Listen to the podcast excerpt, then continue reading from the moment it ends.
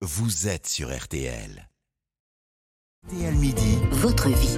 Votre vie, car l'info, c'est Office 6 qui fait votre quotidien. Et aujourd'hui, J'ai trahi.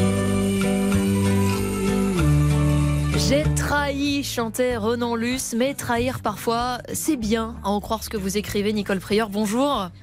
Bonjour, Vous bonjour. êtes essayiste euh, et thérapeute, et votre livre, C'est Trahison qui nous libère, vient de sortir en, en poche, c'est chez euh, Pocket. Euh, D'abord, c'est quoi trahir? Ah, trahir, c'est, à mon sens, c'est ne pas être là où les autres voudraient nous placer.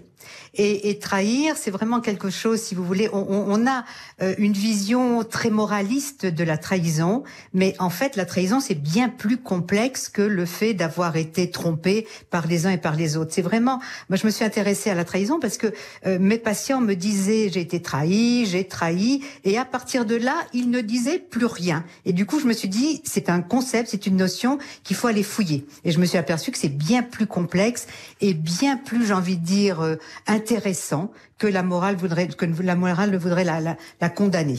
C'est vraiment quelque chose qui a à, à interroger, à fouiller, parce que le traître, ce n'est pas toujours l'autre.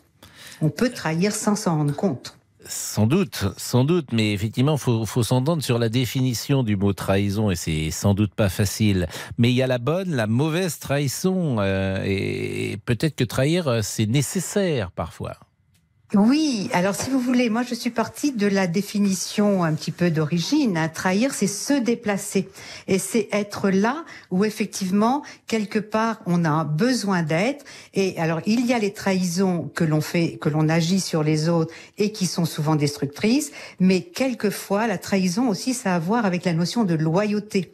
Et quelquefois, on à être trop loyal, à vouloir être trop loyal, à vouloir trop répondre aux désirs et aux besoins des autres, on s'oublie soi-même. Alors j'entends ce que vous dites, mais je trouve que c'est un peu conceptuel et j'aurais aimé que vous nous donniez des exemples, peut-être dans les familles, dans la entreprise ou dans un couple. C'est quoi la bonne trahison et c'est quoi la mauvaise trahison? Alors, la bonne trahison, ce serait par exemple si on reste effectivement dans la notion du couple. Dans, la- dans le couple, il n'y a pas que la question de l'infidélité euh, ou de l'infidélité, de la, de la tromperie.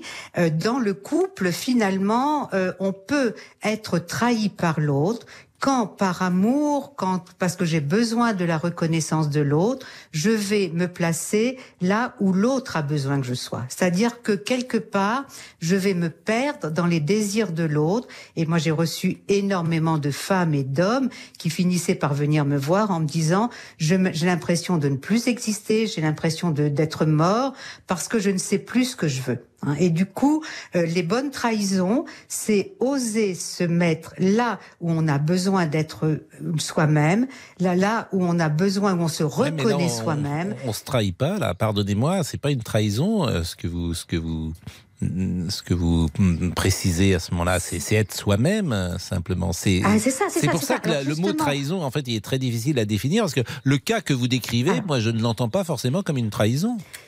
Non, alors si vous voulez, quand effectivement je me je me place là où je me perds pour euh, pour être reconnu par l'autre, pour être aimé par l'autre, je me trahis.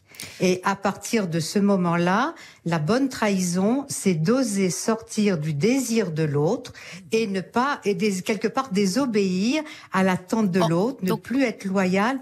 Et du coup, je trahis l'autre pour ne pas me trahir. Est-ce que ça vous semble plus clair? Mais, Vous, Ah, vous- oui, vous le ah, trahissez vous pas vraiment parce que c'est avant que vous le trahissiez puisque vous étiez dans son désir. Mais bon, à, à vous entendre, il y a forcément une trahison quelque part. Toutes les loyaux, c'est impossible d'être loyal à tout le monde. Exactement. Hmm. Exactement, si vous voulez. Alors, je vais prendre un autre exemple, si vous voulez. Par exemple, les, les- j'ai envie de dire les générations médianes des, des, des, des femmes, de, des, des femmes et des hommes de 40, 50, 55 ans, etc., qui sont en même, qui commencent à être des grands-parents, par exemple, euh, et qui ont aussi des parents un petit peu âgés, par exemple, qui, auxquels ils doivent consacrer du temps.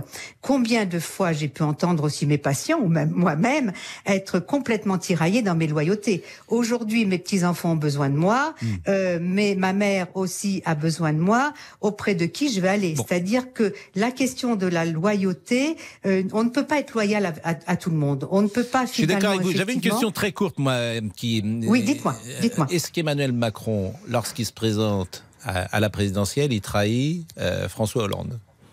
Est-ce que ça, Oh, c'est ben, un bien acte sûr. de trahison? Oui. Alors, si vous voulez, si on prend cet exemple-là, Macron, et là, effectivement, euh, je pense qu'on peut définir euh, la trahison euh, plutôt éthique, parce que je décide de définir ce que c'est qu'une trahison éthique. C'est une trahison qui est nécessaire pour soi, parce que justement, c'est aller vers quelque chose dans lequel on se reconnaît. Donc, quand Macron va décider de prendre le pouvoir et de se présenter, il trahit effectivement Hollande, parce que c'était pas question entre eux, mais en même temps, il, il, il effectue quelque chose qui est important pour lui. Mais ce, n'est pas une trahison éthique, à mon sens, parce qu'il ne reconnaît pas suffisamment ce que ce qu'il doit quelque part à Hollande. Bon, bah, c'est passionnant. C'est passionnant. C'est trahison qui nous libère et, évidemment, on pourrait continuer la discussion, Nicole Prière. Ah, mais euh, on renvoie à votre livre. Qui est paru euh, il y a quelques jours euh, en format poche, c'est chez Pocket. Merci beaucoup, Nicole Prieur. Dans un instant, l'info. La traduction, peut-être Toi aussi, mon fils, le traître absolu, c'est Brutus. c'est toujours mieux quand vous éclairez ce que vous marmonnez, Pascal. mi fili. Toi aussi, mon fils. Mais je pensais que vous parliez couramment le latin. C'était à peine assez articulé. À tout de suite. Votre avis compte.